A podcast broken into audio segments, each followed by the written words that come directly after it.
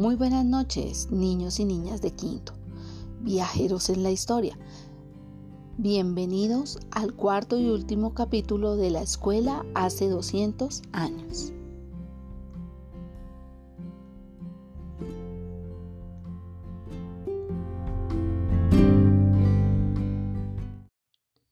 Capítulo 4.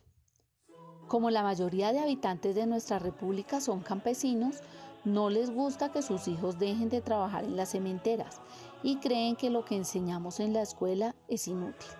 Nuestro pueblo piensa todavía que el derecho de las cosas es que los niños trabajen y dicen que la escuela es dañina porque un niño ilustrado, tarde o temprano, dejará los campos para irse a ganar la vida en las ciudades. Tenemos que enseñarle el derecho de las cosas. Y por eso fue que mi general Bolívar se trajo al mismísimo Mr. Lancaster. Sí, el inventor de las escuelas de enseñanza mutua, el de los mil niños. Bueno, les contaré rápido cómo funciona.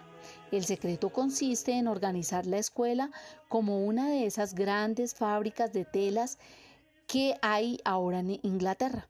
Se ordena a los niños en bancas muy largas y en la punta de cada una se pone al chico que sepa más, para que enseñe, vigile y mande a los demás. Ellos se llaman monitores. Ellos enseñan una letra a los más chicos, una letra y otra, y cada vez que uno aprende una nueva, sube de puesto en la banca y después pasa a la banca de adelante y a otra, de modo que los que aprenden más llegan a ser monitores. Por eso la llaman enseñanza mutua. La disciplina es muy fuerte porque para que todo funcione el maestro tiene que ser como un militar, dando las órdenes con una vara para que todos hagan todo al mismo tiempo.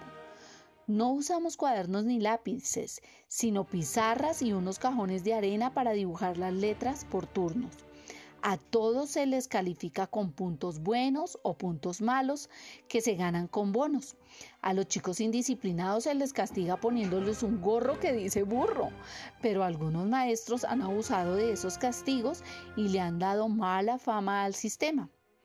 Como Mr. Lancaster está por estos días en Colombia, voy a escribirle para que me aconseje, pues en mi escuela lancasteriana de Bogotá, he tenido hasta 200 muchachos, pero no se dejan disciplinar así nomás. Bueno, niños, esa es la historia de nuestra escuela y se las he contado porque ustedes han sido elegidos como mis primeros monitores, así que a trabajar.